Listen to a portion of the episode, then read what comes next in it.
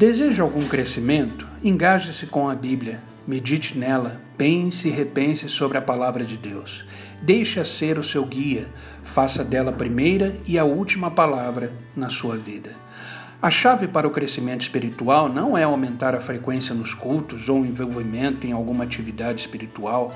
Pessoas não crescem em Cristo porque estão ocupadas na igreja. Elas crescem em Cristo quando o buscam através da sua palavra.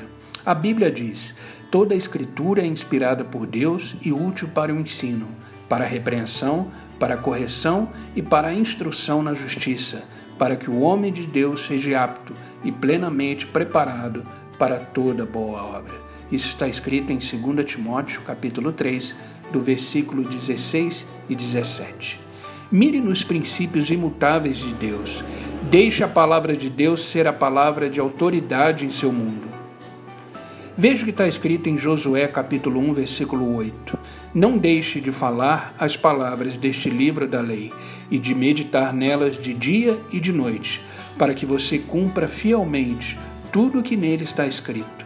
Só então os seus caminhos prosperarão e você será bem-sucedido. Pense nisso. Tenha uma abençoada e produtiva semana em Cristo Jesus, nosso Senhor e Salvador.